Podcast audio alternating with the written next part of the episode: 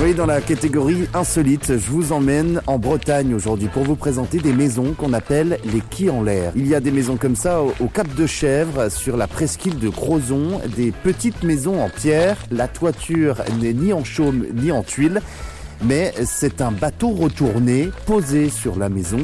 Ici, on recycle donc des coques de bateau en toiture.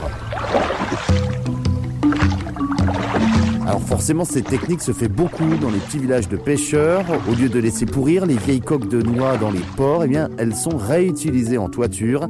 Aujourd'hui, ces petites maisons sont pour la plupart des locations pour touristes, un hébergement insolite pour les vacances. Une dizaine de mètres carrés, euh, c'est tout petit, c'est vrai, c'est pour deux personnes, un petit lit, un point d'eau, une petite baraque entièrement en pierre et puis au-dessus de nos têtes, donc, un bateau retourné. Un petit coin de paradis, en général la maison est perdue en plein milieu des champs, près de la côte. Un coin très charmant, en plein milieu de la nature.